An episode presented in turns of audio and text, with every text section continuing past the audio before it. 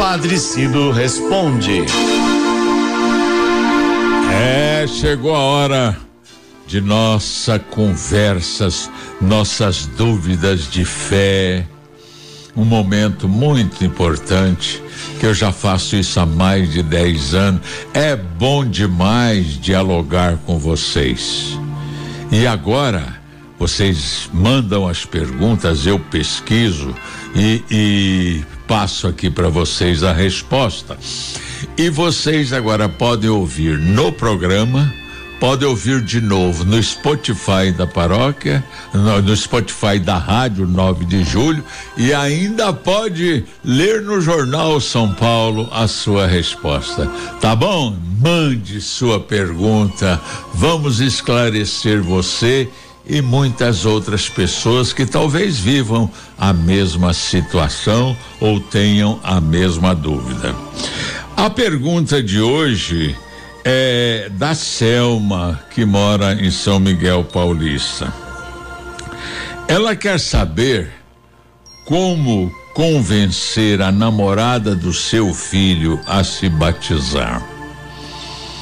Nossa, Selma, que bonita e missionária é a sua preocupação. A namorada do seu filho não é batizada e você gostaria que ela fosse batizada. Selma, você pode ser uma grande evangelizadora dessa jovem. A primeira coisa é falar com toda a simplicidade sobre a importância do batismo sacramento que nos faz filhos de Deus, membros da igreja, discípulos de Jesus, templos do Espírito Santo. Fale com carinho, com o desejo de que ela receba a graça santificante do batismo. Reze e peça ao Senhor que dê a esta jovem e que dê a você primeiro sabedoria e as palavras certas para convencer esta jovem. Uma vez conseguido o sim dela, vá ao seu parco para que ele indique alguém que a prepare para o sacramento.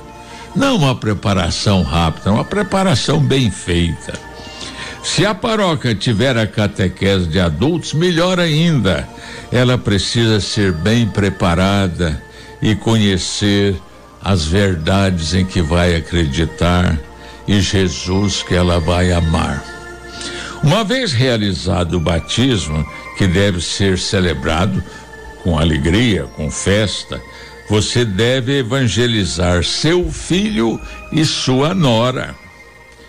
Religiosa como é, você não deveria ter permitido que eles fossem morar juntos sem o sacramento do matrimônio. É missão sua também fazer com que eles construam um lar cristão e se casem na igreja. Ô, oh, Selma, boa sorte, viu?